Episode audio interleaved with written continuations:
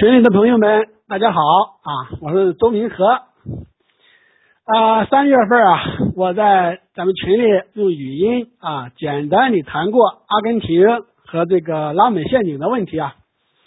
呃，如今啊，委内瑞拉又成为了国际世界啊所关注的热点之一啊，当然也是我们所关注的热点了。那么今天啊，就让我根据自己啊所收集到的这个几部的材料吧。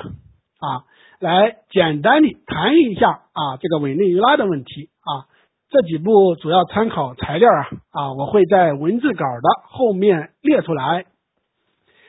呃，其实啊，委内瑞拉啊，它本来是一个发展啊非常良好的国家，在经济上啊，委内瑞拉它脱离了长期的这个依靠农业的传统啊，在二十世纪啊，开始踏上了这个随心所欲的。开采石油、富矿的道路，然后在政治方面啊，它更是引人注目啊。在它的南美邻国还屈服于残酷的这个军人统治的时候，委内瑞拉却已经自豪地奉行了民主制度啊，而且还顺利地实现了几次啊这个政党轮替。这个国家啊还盛产美女啊，很多国际选美皇后啊都来自这个国家啊。在二十世纪的国际大新闻里啊啊，长期看不到委内瑞拉的踪影。当然那时候国际大新闻也特别多，所以说也啊这个也显不出这个委内瑞拉来啊。直到一九九二年，一九九二年的一场啊引发国际兴趣的这个未遂的军事政变啊，吸引了国际的关注啊。从那以后啊，直到今天啊，委内瑞拉不再寂寞啊。也以政治强人的出现引发了国际关注啊，更以今天触目惊心的国家的这种治理失败，引发了国际社会的极大关注与深入的思考。为什么委内瑞拉会走到今天啊？为什么这样一个在过去看上去欣欣向荣、和谐发展的南美国家啊，也没能逃脱这种拉美陷阱的厄运呢？为什么一个健康发展的民主国家会走上这种民粹式的威权主义呢？啊，诸如此类的疑问啊，诸如此类的疑问，也是我们今天所需要关注和思考的啊，是我们啊中国这种特殊国情和特殊的这种现实啊紧迫的现实所决定的啊。那么本次分享就由我。先带领着大家对委内瑞拉的历史啊有一个简单的大致的了解，然后从这个基础上，我们再彼此啊交换一些一家之言。好，下面开始第一个部分啊。委内瑞拉北临加勒比海啊，南面是广阔的巴西，东面是圭亚那啊，西面是哥伦比亚。这个国家处于啊热带地区啊。当欧洲的探险者在十五世纪末首先发现这块神奇的大陆时，他们看到了啊，当地土著在一个巨大湖泊中建造的那种吊脚茅屋啊，所以就将此地命名为小威尼斯啊，委内瑞拉这个名字应该就是这么来的啊，当然这个可能是西班牙语，在五百年前啊，在今天的委内瑞拉的土地上。大约生活着五十万左右的印第安土著啊，他们非常原始，还没有形成像印加那样的帝国，所以都是各自为政啊。甚至直到今天，很多偏僻的地区啊都有原始部落的存在。今天的委内瑞拉人口吧，它不到三千万，但是这个国家的国土面积有多大呢？啊，国土上的各种资源是否丰富呢？当大家看到啊下面这组数据时啊，或许我们就会对今天委内瑞拉人民的这种挨饿现象感到不可思议、无法理解，因为这个国家相对而言太辽阔啊，也太得天独厚了。委内瑞拉的国土面积有九十一万多平方公里啊，是山东省的六倍。如果按照啊，山东的这种人口密度，那么委内瑞拉应该有五亿甚至六亿人才对啊，而它却只有不到三千万人可谓是世界上人口密度最小的国家之一。在历史上，委内瑞拉的农业啊，它也是非常发达的。它是一个很啊很很重要的，或者说是一个农业出口国吧。啊，这个国家还富含这个煤矿、铁矿、金矿、锰矿、铝土矿等资源。当然，这个国家最丰足，也是对它影响最深的，就是这个石油资源。它的石油储量可能相当于全世界已经探明的石油总储量的百分之三啊，在世界上排名第五位啊。当然，你看，那要是加拿大呀。美国呀，俄罗斯，咱们国土面积更辽阔了啊！但是相对于说，它这么小的国家，却有这么丰厚的这个储量啊，应该也是非常惊人的啊。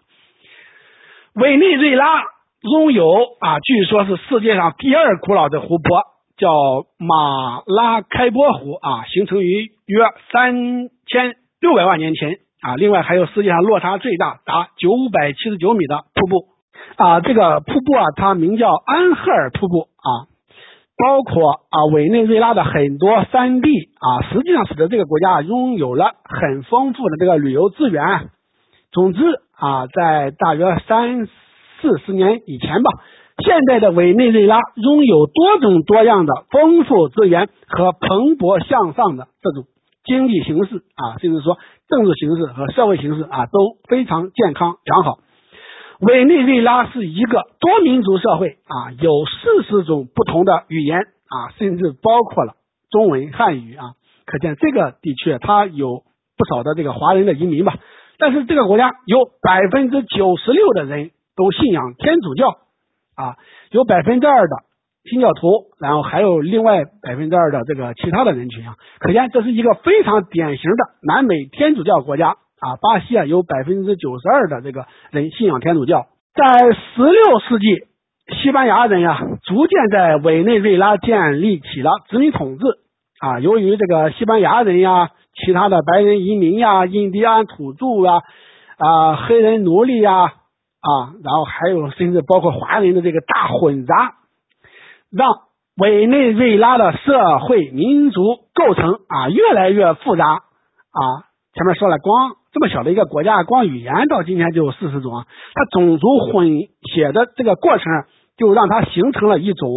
啊独一无二的这种社会等级体系啊，类似啊，就有人说的那种所谓社会歧视链吧。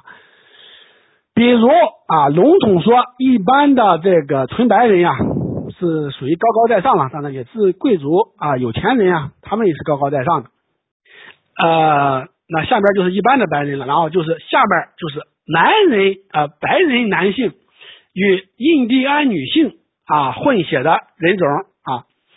再下面啊是这个白人男性与黑人女性啊混血的人种啊，然后接着是印第安男性啊与黑人女性混血的人种啊，当然还包括什么，有可能还有白人女性和和什么生的啊，反正诸如此类吧。啊，如此高度的这种种族混合啊，使得委内瑞拉殖民地啊逐渐形成了这种以肤色为基础的这种极端等级化的社会啊。大家注意了啊，这一点非常重要，它对于几乎整个拉美社会都产生了极其深远的一种影响。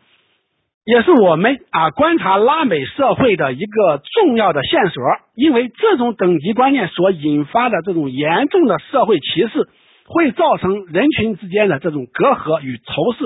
啊，会严重侵蚀社会公正啊，实际上不利于构建现代文明政治啊。再比如说啊，从前那个种族隔离的南非啊，这个我们观察南非啊，也可以从这个角度啊去看。啊，再像就是阿根廷史的作者说的啊，在很多方面啊，阿根廷这个南美国家从来没有克服啊种族主义、社会歧视和政治傲慢这些殖民遗产。当然，这些遗产肯定都是负能量啊。拉美陷阱的它这个一个诱发因素，它就在于此啊。应该说啊，中国它略微不同啊，可能有一点地域歧视，但没有这样的歧视。经过大约二百年的。殖民统治啊，南美殖民地人民对于西班牙宗主国的不满和反感越来越大。啊，这就有点像北美殖民地对于英国这个宗主国的反感和不认同。啊，因为生活时间越长吧，他在殖民地他就啊对宗主国就越不认同，而且美国独立战争的爆发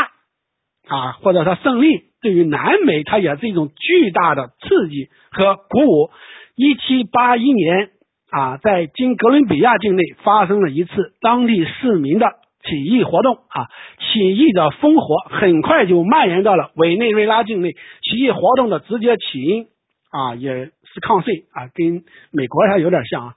因为当时啊，殖民地当局他这个税啊，他收的比较重。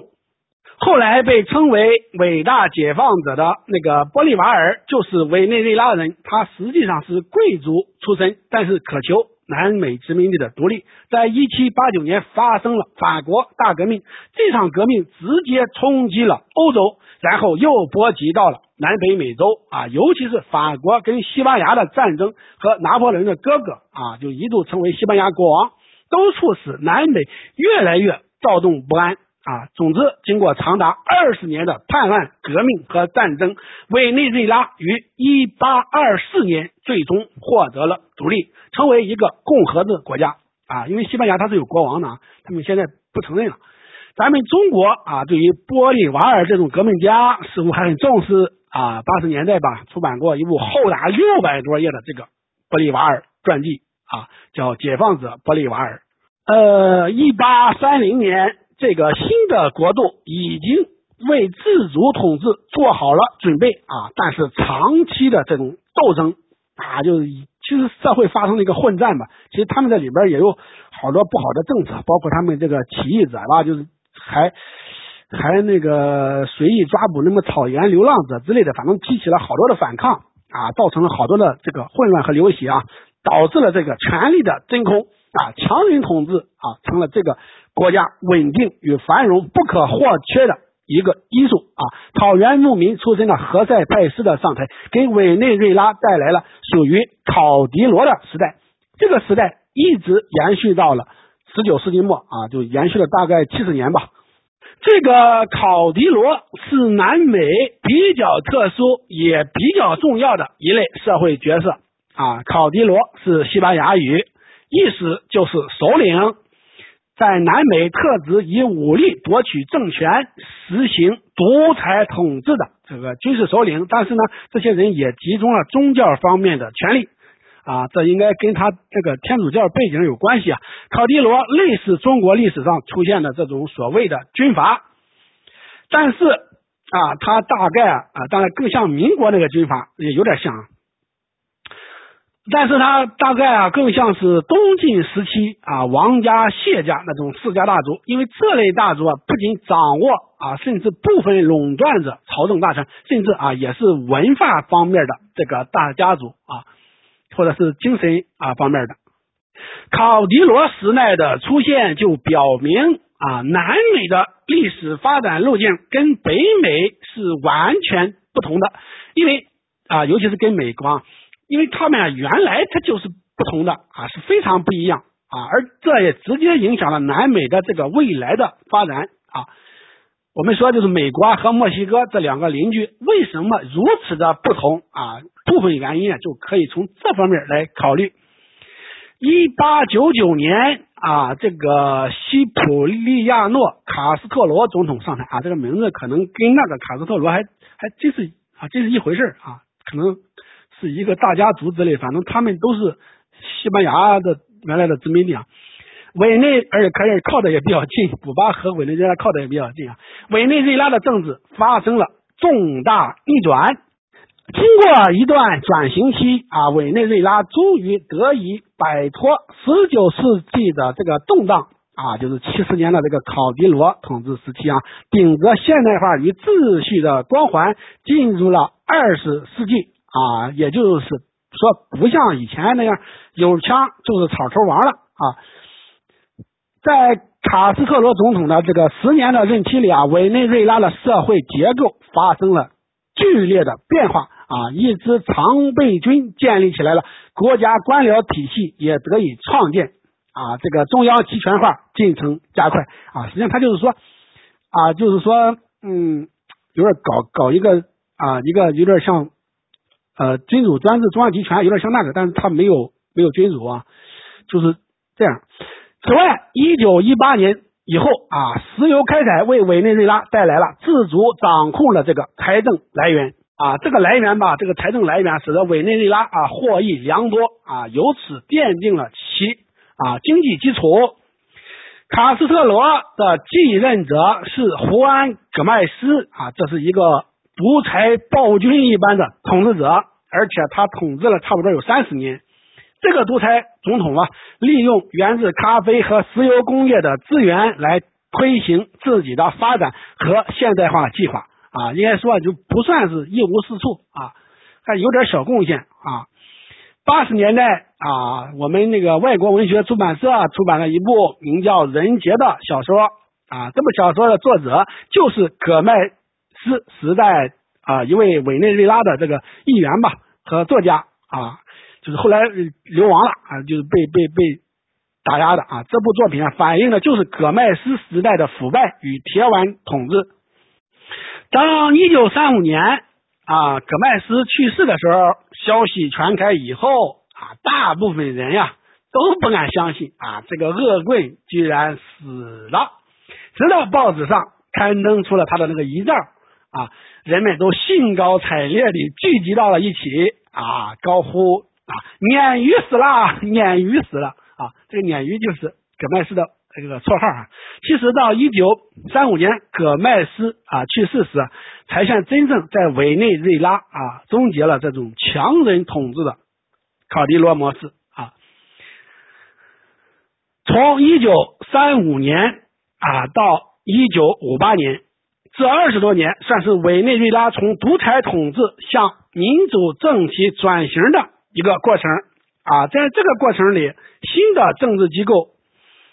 新的政治机构随着权力从军方向文人的转移而发展起来啊。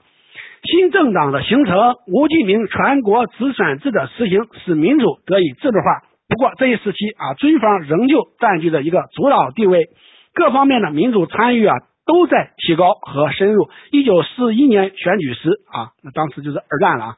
秘密开展活动的共产党人已经形成了两个合法的政治组织。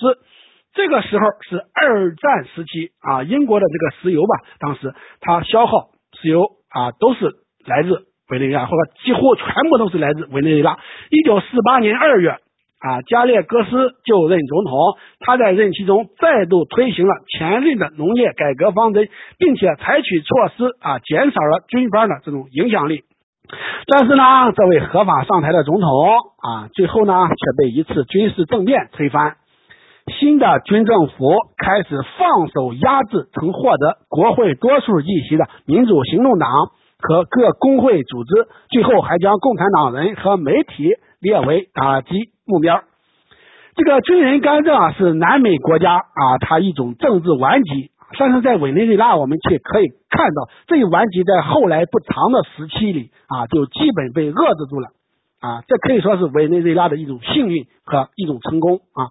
军事独裁时期的委内瑞拉动荡不安啊。到了一九五八年一月中旬啊，委内瑞拉首都加拉加斯的学生开始骚乱，民众随之风起啊，导致十年军事独裁统治的终结。呃，这场广泛的民众运动为民主政体打下了基础。这个政体后来成为整个拉丁美洲地区啊延续最久的民主政体之一啊。这种后来被称为“一九五八年体制”的政治模式啊，维持了大概有四十年，就是到啊一九九八年啊，一九五八年底，委内瑞拉进行了全国大选，共计有八个政党参加，其中得票。最高的民主行动党的候选人叫贝坦科尔特啊，以百分之四十九的多数票赢得了选举啊。这个老贝啊，继承的是一个问题严重的经济摊子，失业率惊人，国库里空空如也，这都源于啊他前任的这个浩大开支啊。啊，以及严重的这个贪污腐败啊，他的前任啊，其实就是那个军人独裁统治时期啊，在这个贝坦科尔特执政期内啊，政府的干预职能得到了巩固，去中央集权化的公共行政体系的发展得到了鼓励，还有若干政府经营的新企业成立，还开展了行政。开支节流计划啊，另外啊，对基础工业的支持得到加强，农业改革得到积极推进，政府还大力投资医疗服务、公共教育和卫生系统啊，连军队啊也改善了装备啊。其实委内瑞拉之所以能够阻止军人干政啊，就在于花费大量的财政收入投入国防预算，其实这也等于是一种变相的收买啊，对军方的这种。安抚吧和贿赂，在石油开采方面，委内瑞拉以前采取的是租让政策，如今不再租让了，转为啊承包合同制啊，但这也不是国有化。啊。贝坦科尔特总统还主持了新宪法的起草和颁布。一九六一年宪法包括现代基本政治、经济和社会理念。这些理念为政府的运作方式确定了基础。该宪法还坚定地明确了委内瑞拉人民的基本权利，包括个人权利和集体权利。后来，这部宪法得以在八届总统任期中实行，啊，直到一九九九年被查韦斯的新宪法取代为止。受古巴领袖那个卡斯特罗的影响，一九六零年十月九日，委内瑞拉的卡斯特罗共产主义者啊，也就所谓超激进派啊。发动了一场示威游行，呃，后来啊遭到了失败啊。另外还有一群共产主义者啊，可以说是极端派的，他们是深受老毛思想的影响啊啊，提议啊也开展农村包围城市的这种游击战争策略啊。在这之后的两年里啊，就是六零年到六二年啊，也就是我们这个大饥荒时代吧，委内瑞拉较为动荡不安。啊，这里我必须要强调一句啊，就是为什么激进主义和超激进主义啊，甚至极端主义思想在南美那么有市场，甚至还部分的成功了啊？比如说古巴啊，其实这就是源于南美各国是一个极端的不公不义的社会存在啊，所以难免会陷入一种恶性循环的状态。但有时候也是外部力量干预的结果啊。大国可以把激进革命强加给小国啊，或者强加。宪政民主给小国，尽管有极左派的威胁，但是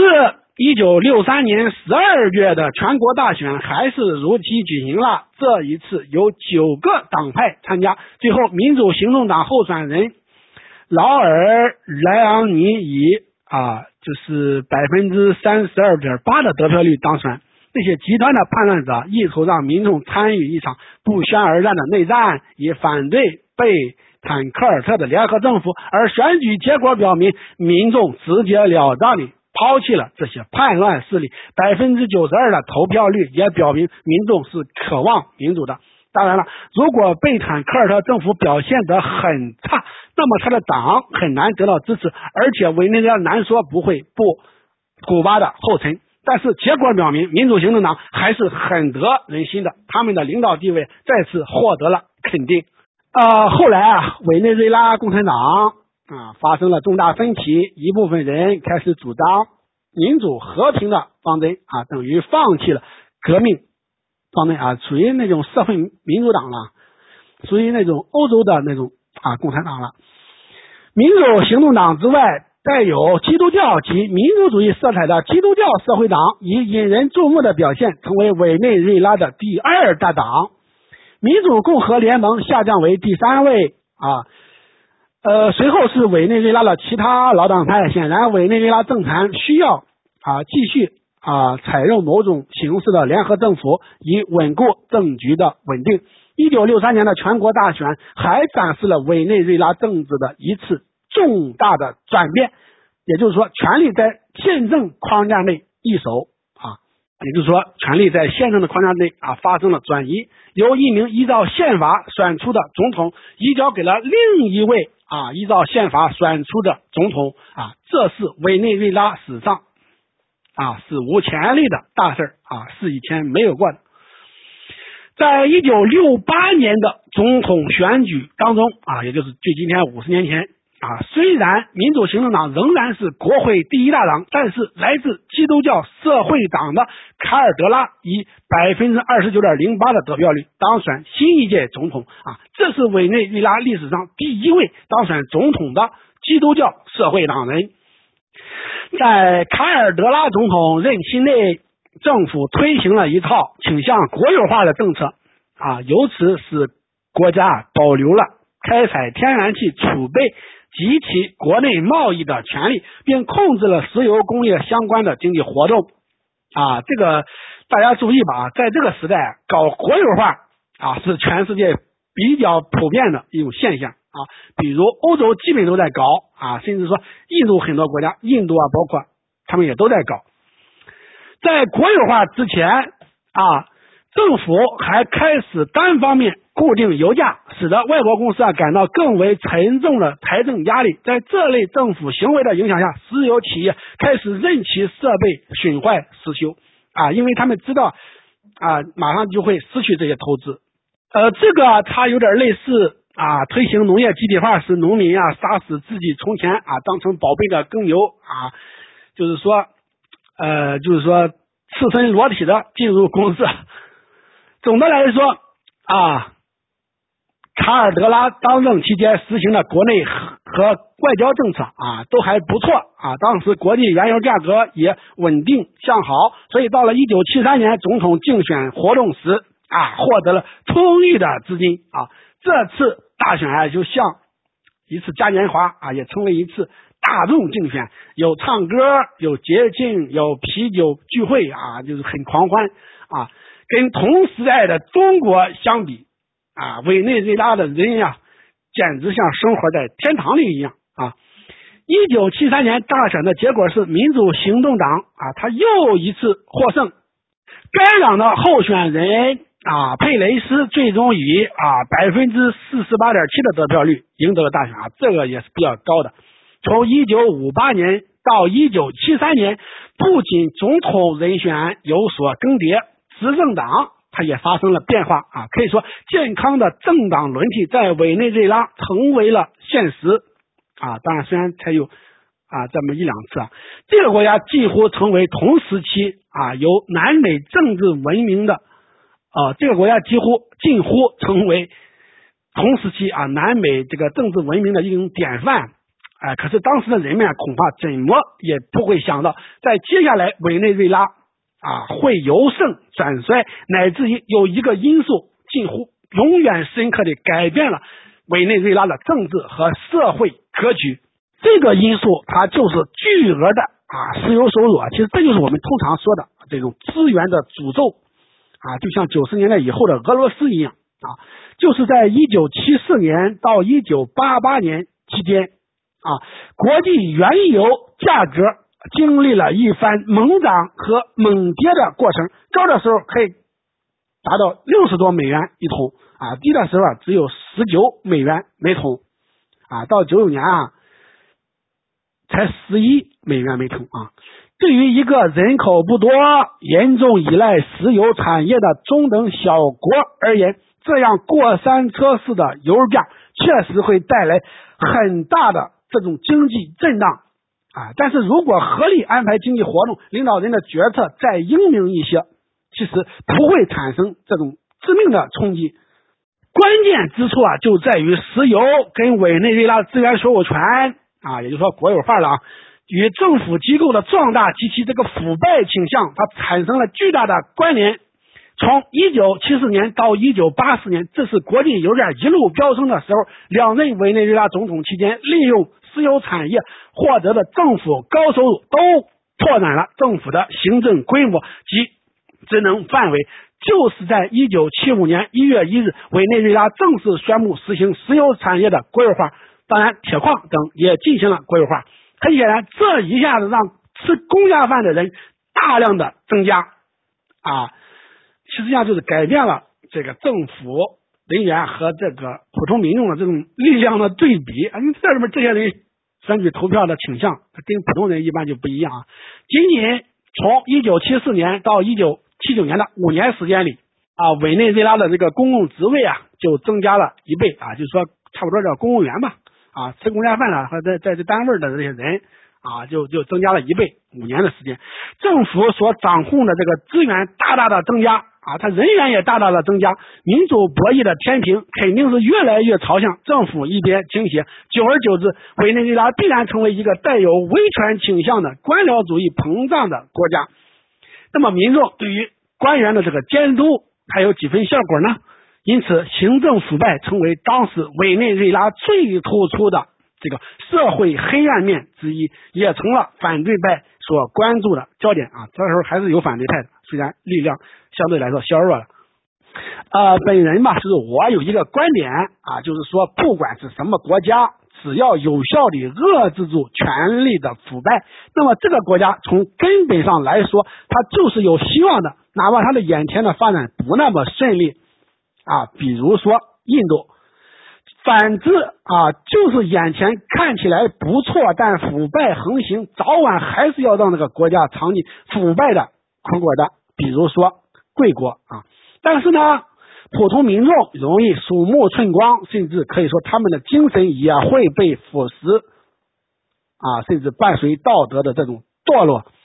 比如在当时的委内瑞拉，政治丑闻、贪腐丑闻不断，由于高油价，一般民众还是能得到一杯羹呃一一杯羹喝啊，所以他们认为，只要国家财源不断，政府。能完成各项工作，中饱私囊的那些人又能加快办事效率，那么民众就可以接受这种贪腐局面的维持啊。我们是非常熟悉这种心理的啊，这种大众心理。等到真正尝到了苦果啊，腐败的这种苦果之后，委内瑞拉人的观念才有所改变啊。现在去问问委内瑞拉人，恐怕现在已经。啊，痛悔不已了。私有产业得到的钱，当然也有一部分用于民生啊，扶持其他产业及教育等方面。比如说，可能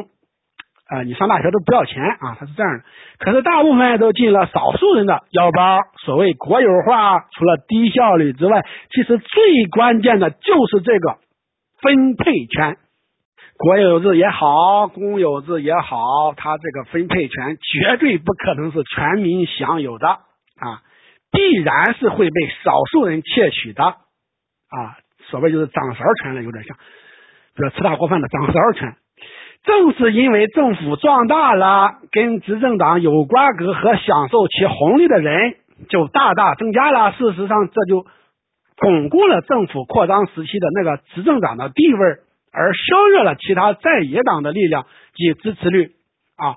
也就越发瓦解了民主制度啊，它这个基础。因为宪政民主的核心，它就是分权制衡啊，就是有效的监督与法治。如果这些实现不了啊，那么这个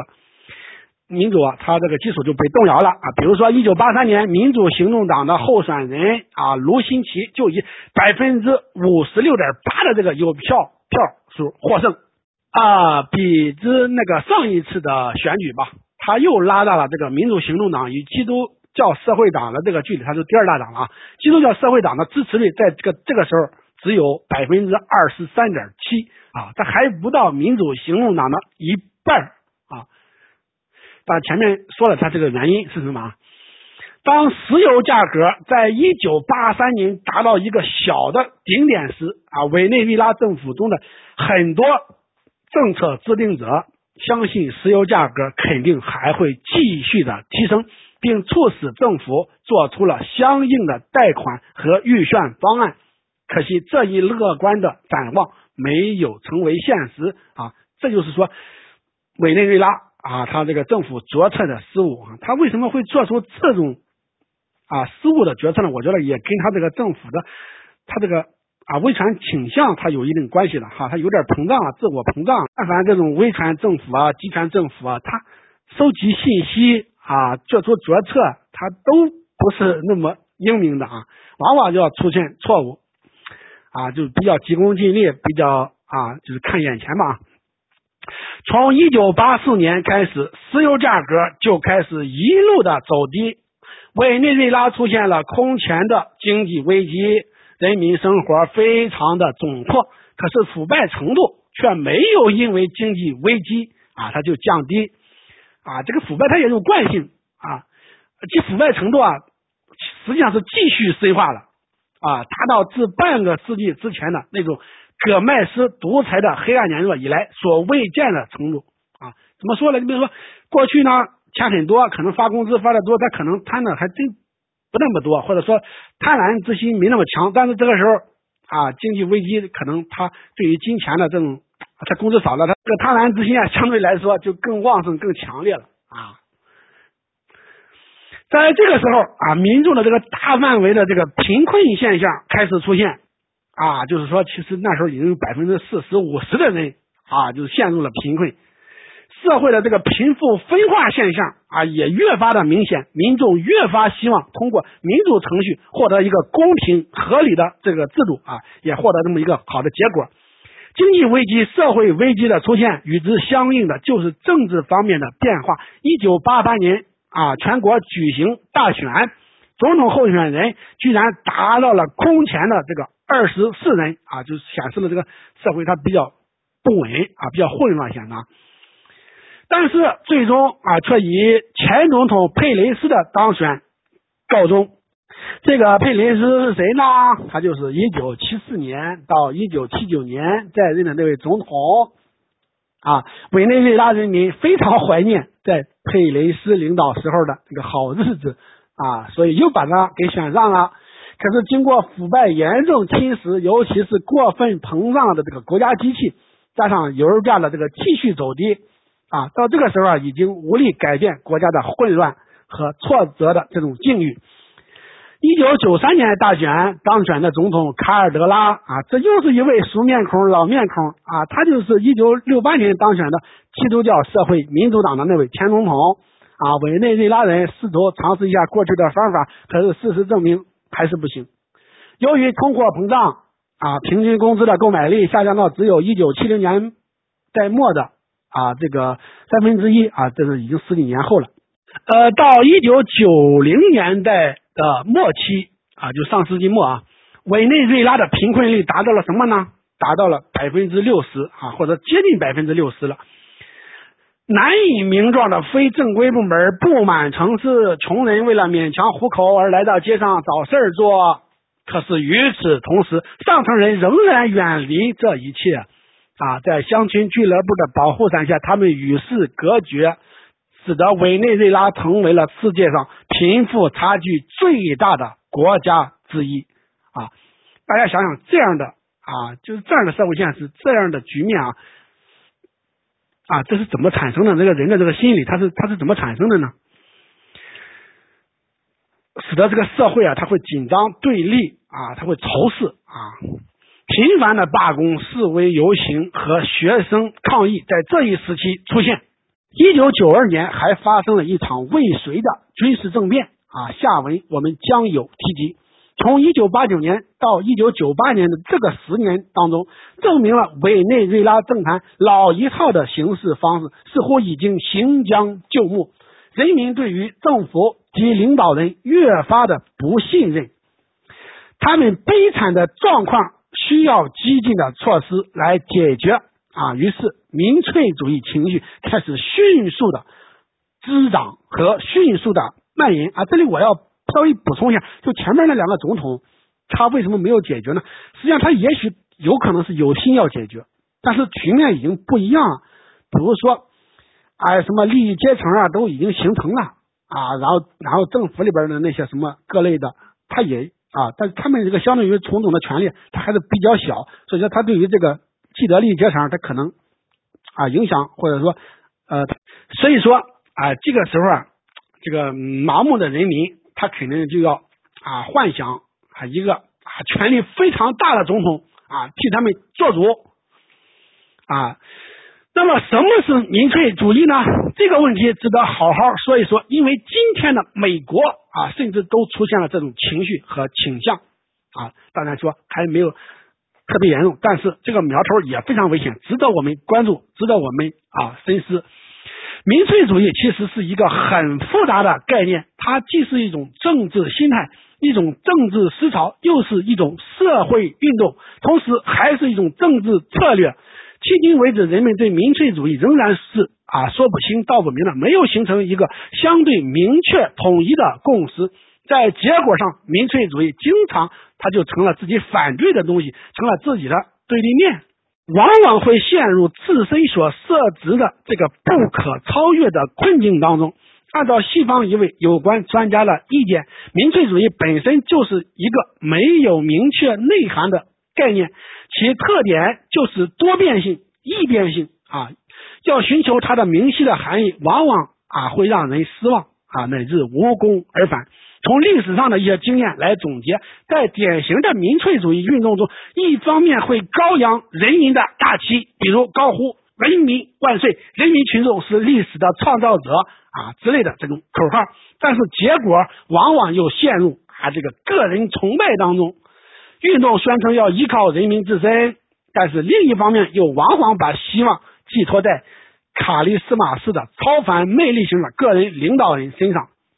为了达到自身的目的啊，这个极端的民众啊，往往会放低啊对这种领导人各种道德的、法律的要求啊，不惜饮鸩止渴。当然，更多的情况，甚至他们对于领导人这个情况的这种判断啊，对于他的这个美化甚至神话啊，就是说，比方说出现什么负面消息，他们就选择不相信啊，产生的这种个人崇拜心理啊。民粹主义运动的另一个典型特点就是反对现行的主流的政治形式，反对精英，反对代议制民主，反对制度化，反对政党等。可是另一方面，啊，它往往就是在代议制啊政治环境中诞生的。它要产生影响，进行动员，又不得不借助于现行的政治制度啊，借助政党的形式开展活动啊。这是在南美比较常见的啊。反正吧，就是这个民粹主义是非常复杂的。啊，但是又并非不能体会啊，而历史上影响最大的可能就是那个俄国的极端民粹主义啊，这种民粹主义影响了亚非拉很多的国家啊，尤其是中国啊，到今天依然可见其踪迹啊。这个俄式民粹主义对人类的这种祸害啊，那可真的是说太深了。在二十世纪末期的委内瑞拉民众面对无法改善且仍在持续恶化的处境，不得不站出来谴责民主行动党和基督教社会党这两个主要的大党，对于他们的信任也就瓦解了。人民的理由如下：根深蒂固的社会与经济不平等，极端贫困，基本医疗服务、教育。社会保障和住房的欠缺，荒谬的资源分配方式，高失业率与这个很多的这个待业人数啊是很高的，在人们的愤怒和不满当中，一种新形态的政治主张开始兴起，它完全打破了委内瑞拉自一九五八年创立的旧的民主传统。当然，这种新形式就是民粹主义的意识形态。在这种新的意识形态与旧的政治与社会参与者之间，一种新的高度冲突的关系由此建立起来。啊，这种关系或者说它建立产生，就是过去仇视、紧张、对立。啊，因为有钱人不管穷人的死活，那么现在穷人准备，我也不管你的死活。时间回到了一九九二年。二月，一部分军官发动了一场反对政府的啊未遂军事政变啊，这其中有一位领导者叫乌格查维斯啊，这还不是全名呢，全名好像很长，后边还有一一还有还有一下子，他当时是空降兵里的一个中校啊，职位一般啊，相当一般了。此人来自于一个小学教员的家庭。啊，他本人啊，则选择了上军校和从军之路啊，这个智商智力也一般啊。其实，一九九二年十一月还发生了一次未遂的军事政变啊，在查韦斯他们那个之后，两次政变之间倒是没有什么直接的联系啊，但都表明国家矛盾的这个剧烈化，这很像什么？很像一九三零年代的日本啊，他他老是发生这玩意儿这种事儿，表明国家躁动不安啊。表明国家他要有大的一个风暴出现。由于政变啊，被抓获刑的查韦斯啊，后来关了两年，他就赦免，他可能也不是主犯啊，可能就就算是主犯了，可能也是这也是几个人之一啊。他出狱以后，一心倡导社会主义和标榜玻利瓦尔式的解放，积极从事政治活动，成了反对一九五八年委内瑞拉政治模式的象征人物。查韦斯向人民承诺啊，要解散国会啊，召集制宪会议，重组国家及其法律啊。正是受益于委内瑞拉民主啊对不断降低的生活标准和政府官员中泛滥的政治腐败的不满，查韦斯和他的那个党啊，在总统选举中以百分之五十六点二的有效票数获胜。与他最接近的对手是联合党派的。候选人罗默啊，他获得了百分之三十九点九七的有效票数啊，这个投票率很高了，接近百分之九十五左右啊。可能当时啊，应该说投票率是相当高的。其实我们不难看出来啊啊，要对这个可能说错了，刚才是投票所有投票者里边的啊。那个百分之啊九十多，其实我们不难看出来，像查韦斯这种没有行政经验、也没有学识的这个江湖骗子式的政治宣传家、鼓动家，虽然他本质上倒不坏啊，他可能很有真的真的是很有热情啊，也希望国家变好，但是这种喜欢出洋相的这种大老粗、空想家啊，他还不算是野心家啊。根本不可能把国家带向繁荣，他没那个能力，而且他的方法路线也是完全错误的。他要走的那条道路，已经无数次的证明了此路不通，而且他身后还复制出了一个高中毕业、公交车司机出身的总统马杜罗啊。不过这个马杜罗也算是人民选出来的啊。当然，马杜罗肯定有长处。就是善于做查韦斯的应声虫啊，就是一个典型的官场混子啊。该算人民选出来的普京扶植呃梅德韦杰夫，那也是人民选的。但是普京如果不扶植梅德韦杰夫，梅德韦杰夫他也不可能啊成为总统。查韦斯的承诺给穷人们带来了希望啊。但是对于中产阶级和上层阶级而言，他的雄辩则带来了焦虑，他们早晚要反击啊，虽然不一定能胜利。委内瑞拉不是查韦斯在一九九九年上任后就设法通过了一些一部啊新的国家宪法，由于广大穷人的支持，两千年七月的新宪法颁布后的第一次大选，查韦斯再度以。接近百分之六十的支持率赢得了胜利啊！在新的一院制啊，以前它是两院制的国会一百六十五个席位中啊，查韦斯他的第五共和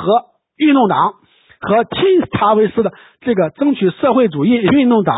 赢得了其中百分之五十五点八的席位啊，也就是说控制了这个立法权，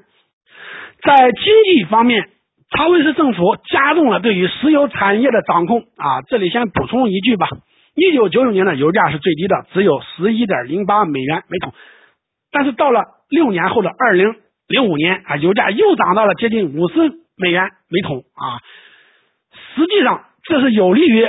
查韦斯政府的啊，后来还涨啊。就像有利于同时期的俄罗斯总统普京一样，普京与查韦斯在当时的处境和国家对于石油产业的依赖几乎是相同的，但是对于国家的长远的政治文明，恐怕还是弊大于利啊，甚至说相当的啊有弊端。查韦斯的这种搞法当然会引发激烈的反抗，所以在二零零零年就发生了一次刺杀他的阴谋。二零零一年十二月，企业家商会联合会号召发动为期一天的罢工。以抗议查韦斯颇具争议的经济改革。到了二零零二年四月十一日，啊，有五十万石油相关产业的工人举行了一次大罢工。国民警卫队与亲查韦斯的暴徒与抗议人群发生了激烈的冲突，结果造成至少啊十五个人死亡啊，然后上百人受伤。为了尽量掩盖事实，不让公众之前查韦斯下令封锁媒体，禁止报道这次暴力行为啊，但是他阻止不了外媒。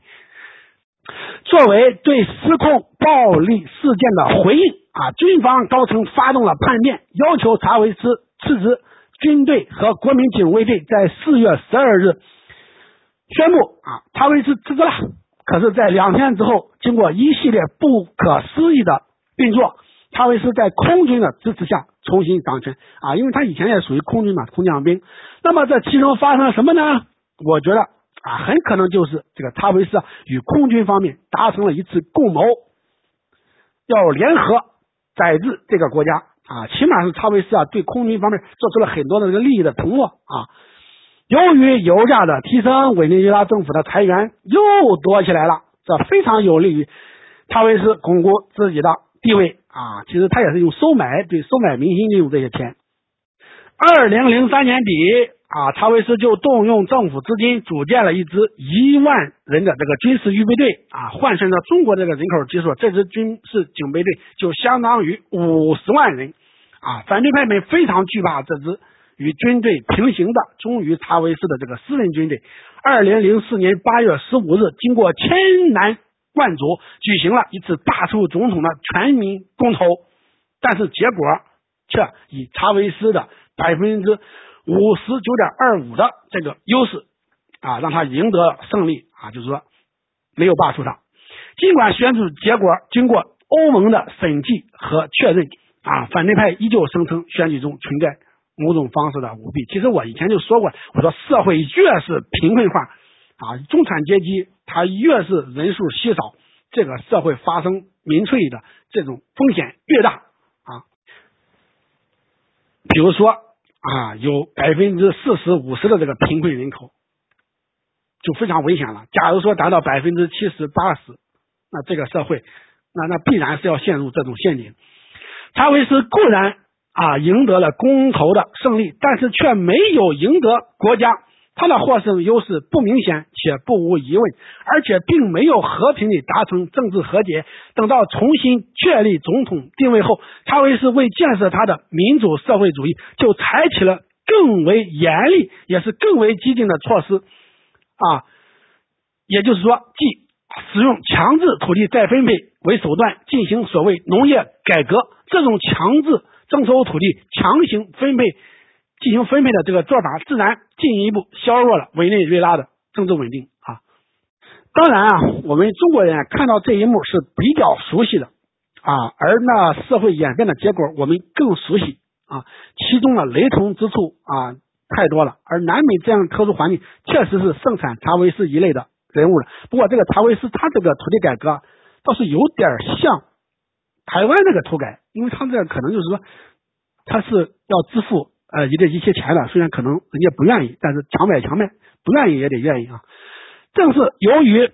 啊获得了巨大的政治权力，查韦斯有了更大的资源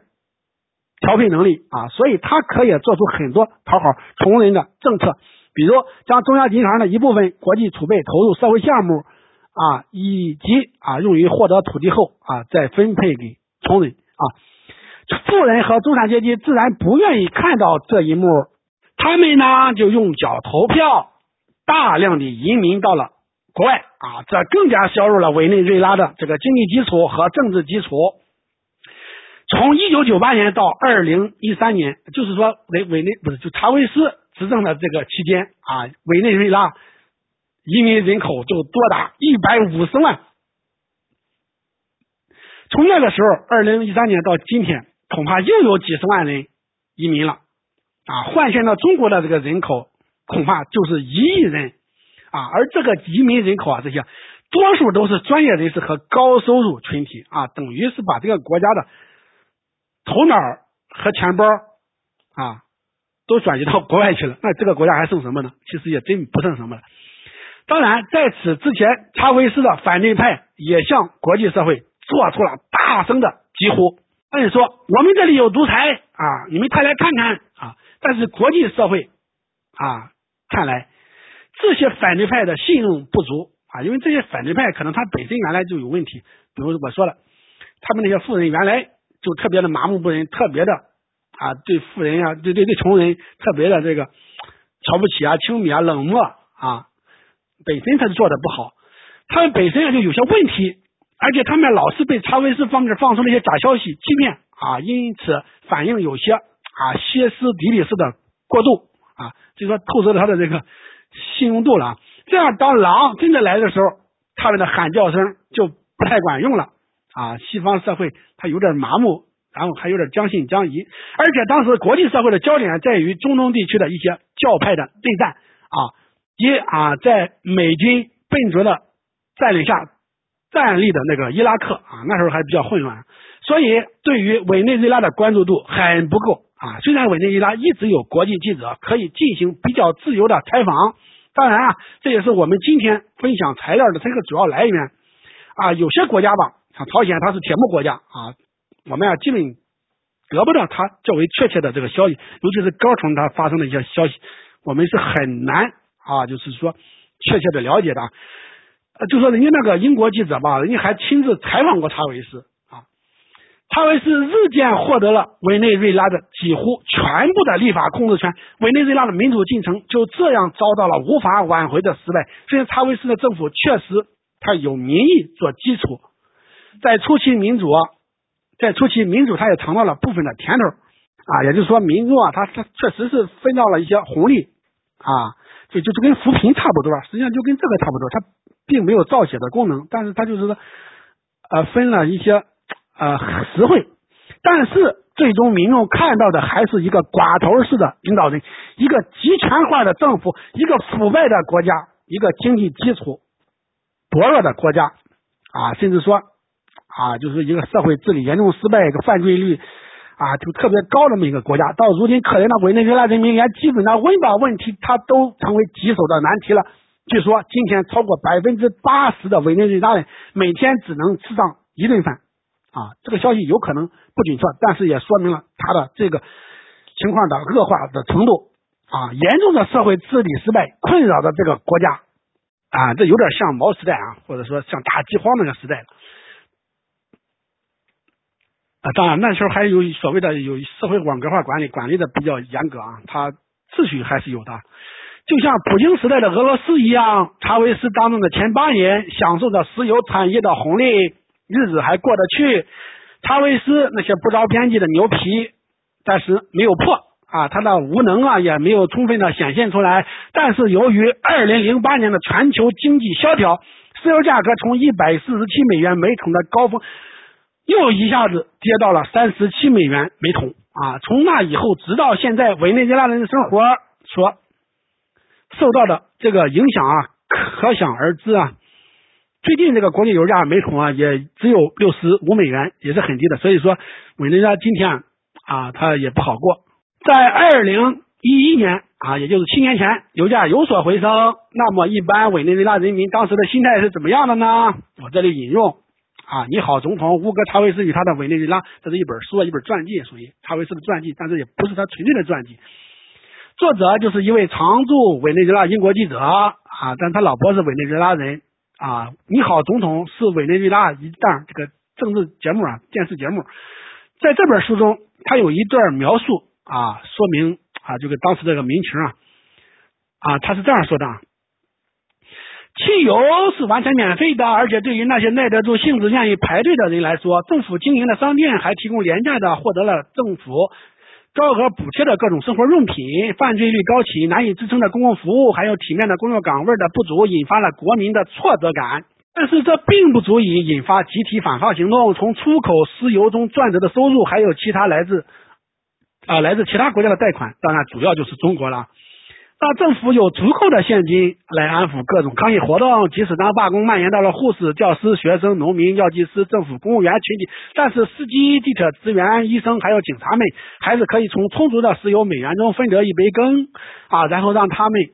嘴里嘟囔着的这些还不够的牢骚返回到各自的工作岗位上去。只有啊，只要抗议活动维持在零星的分化状态，那么呃，他这个总统府光华宫啊，他就是安全的啊，也就是说总统的地位是安全的。下面再举例说明一下啊，这个查韦斯执政期间的这个政绩啊，材料还是直接引自刚才那本书啊，叫《你好，总统》啊。查韦斯曾经在圭亚那城啊，他们国家呃，就是说东部的这么一个城市，进行过花样百出的这么个改革啊，也是比较激进的改革。那么结果如何呢？啊，作者就说，由于没有监督，这里爆发了盗取工厂财富的狂潮。管理人员在私下交易中售卖工厂所有的库存产品。一位主管被指控将十二卡车多达三百六十六吨的铁栏杆转卖到了黑市。司机们移除了卡车上 GPS 卫星定位系统，以便他们能够秘密交付货物。不同企业还催生出相互竞争的黑手党，他们之间互相伏击和火并，使得归纳城有点像历史上以械斗闻名的美国造漆城的味道了。工厂一家接一家的花光了所有的钱。这座被寄予了伟大革命的希望的城市，其前景变得摇摇欲坠起来。可以说啊，这个圭亚那城啊，它就是这个国家治理失败的这个最集中的这个典型的代表啊。查韦斯当政以前，当然肯定也不好。比如说，以前十多年监狱里就相当的黑暗啊，就是多达几千几万的上万的这个在押人员，他非正常死亡啊，就被打死的、砍死的，就是是在在监狱的就死了，或者被折磨死的。但是。查韦斯他也没有扭转这种局面啊，在二零一二年的上半年啊，就是说委内瑞拉致人死亡恶性案件发生率也更趋恶化，监狱啊已经超过三百人死亡啊，这就是非正常死亡。然后街头发生的这个谋杀案，据说估计已经造成九千五百人丧命啊，就是说这是半年的时间里被杀了接近一万人。啊，我们换算到中国，它是多少呢？它就是几十万人。这个国家的这个犯罪率和它的这个社会动荡程度，那真是相当严重。你说外国投资者他还敢去吗？他肯定是不敢去了，特别危险啊！但是呢，查韦斯他还有一些改革，相当的开哪种，相当的奇葩。查韦斯他把监狱的名字给换了啊，换上一个听起来很人性化的名称，叫全面关注。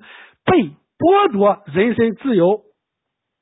人员中心啊，就像所谓的什么什么什么在教育中心啊，什么劳动教养这些玩意儿，而且在押犯人可以在监狱里随便的穿着，就是你可以穿你的便装，你想穿什么穿什么，而且你可以随便的打扮，就跟正常人一模一样，而且还可以玩智能手机，而且你还能上网发推特。那有一个女法官，因为跟查韦斯不对付，就是被下狱了。然后这个女法官，她就玩智能手机，然后她就经常发推特，人而且她还有好几万粉丝。然后她有时候发的这个推特曝光这个监狱的黑幕，就导致监狱方把她的这个智能手机给她没收了。但是呢，家里人还给她送啊，这样就没收了八九次啊。但是她还是能发推啊，最后吧啊，她算是啊，就是。进入了这个软禁的状态，就是说把他从监狱里提出来了。就在那个前几天吧，就是前几天啊，马杜罗政府宣布为期两年的这个改革宣布失败啊！这到底是为什么呢？我想其中一个因素就是一个集权的腐败的政府啊，就是社会全面溃烂和全面的这个腐化堕落，它是不可能带来真正有效的这个经济成就的。尤其是不可能带来健康的、可持续的经济社会的全面发展啊！这就是有像什么呢？这个叫西西里化了啊！就是黑手党文明的那个西西里，它有点像那个了啊！这个这个社会整个它就乱了。前几天啊，马德罗甚至还遭遇到了这个无人机的袭击啊！像他这样的一个社会，真是相当的恐怖了。我觉得中国吧，再困难，确实会很困难，很什么的前景，但是也不会。到达这种地步，当然还有一点就是，如果委内瑞拉依然将命运寄于油价的高低，那么它本质上就不可能建立起持久的、经得起时间考验的政治模式。在从前的石油昌盛期，产生过一个巨大的负面效应，就是对于农业的这种挤压，曾经地位显赫的地主阶层由此败落。随着咖啡和可可出口在经济大萧条时期的崩溃，非石油收益从经济交易中淡出。由于石油收入往往使得委内瑞拉的货币贬值，结果就是鼓励了进口而阻碍了出口。因此，在一代人的时间里，委内瑞拉这个曾经是南美洲最繁荣的农业生产国之一啊，就像阿根廷一样，阿根廷就是啊出口大量的粮食，就不能供养。自己的人口，而改为从国外进口粮食。那么，从委内瑞拉农业的衰落中，我们可以猜测到为什么今天的委内瑞拉人会没有饭吃，因为他们的外汇大量的减少了，而且大量的外汇都被少数人贪污了、占有了，而所以说那个那些那个超市里边那些什么什么那些东西啊，吃的东西啊，所以说就特别的少啊，而更为可怕的是。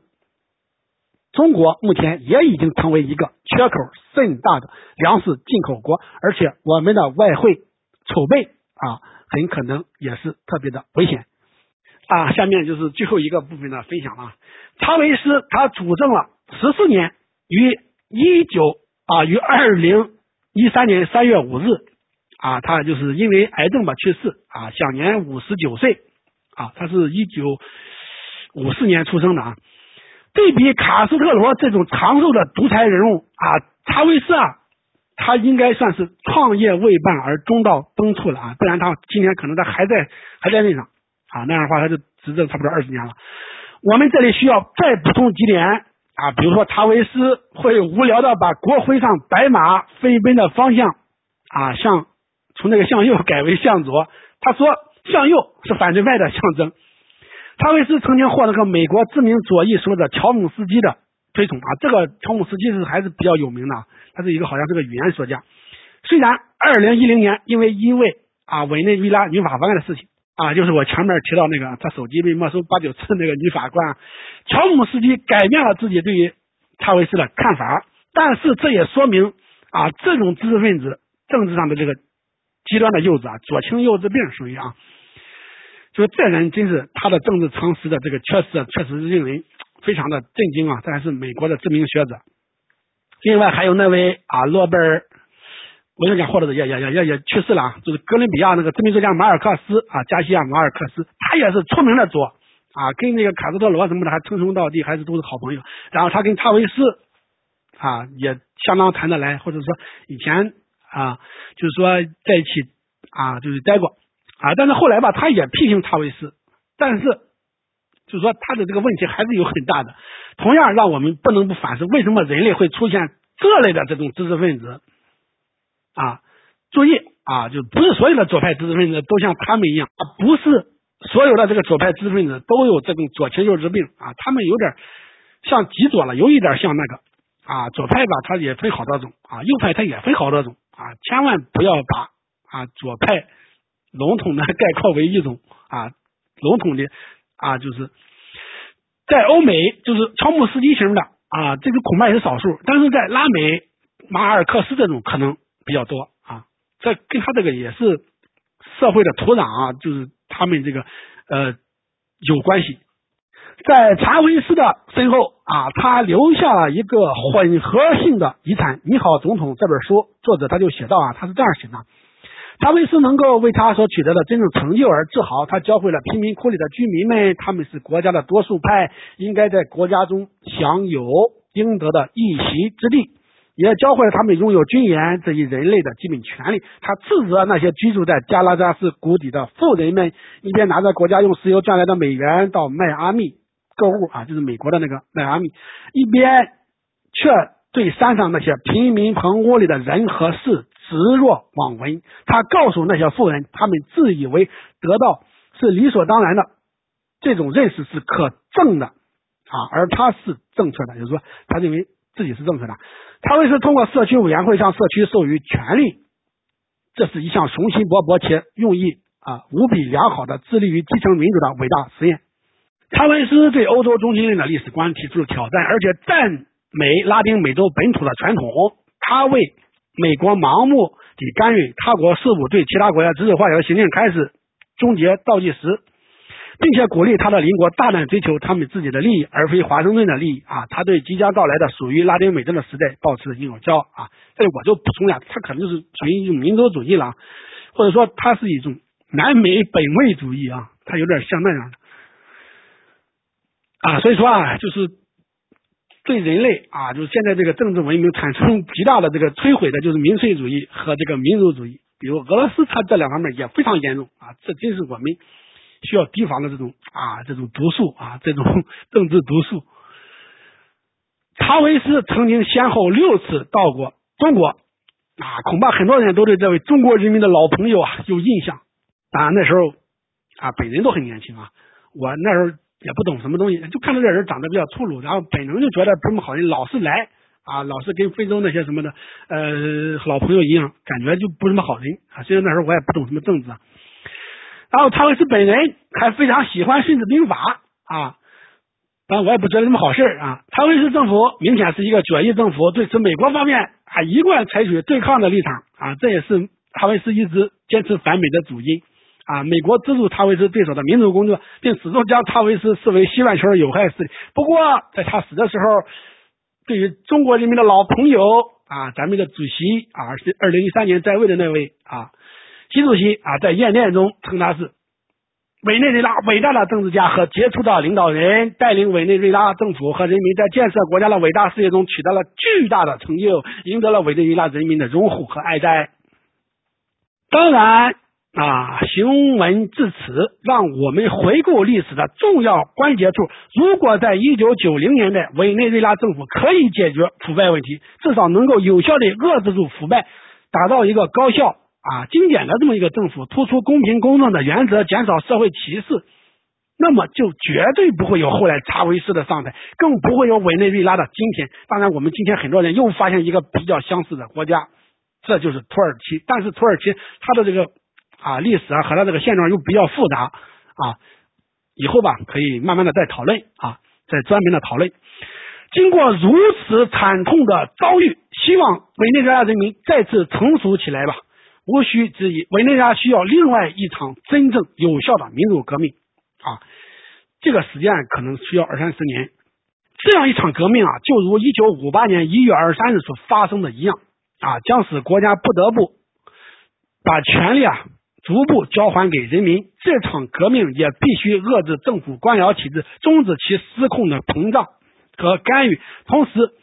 政府必须结束家长式的无尽循环。这种家长式的政府被很多委内瑞拉人视为社会的救世主，可是，在现实中，委内瑞拉人民才是政府的救世主。啊，我也希望委内瑞拉人们学会彼此尊重啊。当然，这个国家吧，精英已经大量的流失了啊，就希望留下来的这些人嘛，好好的相处啊。可能就是说，通过汲取过去的这个智慧和经验啊，能够再重新啊回归宪政民主。当然，更希望那些还没有陷入拉美陷阱或者部分陷入拉美陷阱的国家，能够从中经总结这种惨痛的经验教训，从而收获他山之鱼啊，他山之石可以攻玉的这种效果。当然，我知道这特别特别的困难，但是我们还是要汲取这些惨痛的历史教训。当然，也不止委内瑞拉一个国家，虽然它特别典型，特别的惨痛。从中总结出一些必要的智慧来，不管多晚，不管再晚，那一定就是我们希望的所在啊！包括总结我们自己历史上的一些惨痛的经验教训。好的，今天的分享就到这里啊，谢谢大家啊！那个讲了差不多啊，占了有八十分钟，但是实际上可能只讲了七十分钟啊。好的，谢谢大家啊！文字稿大概有一万。四千字啊。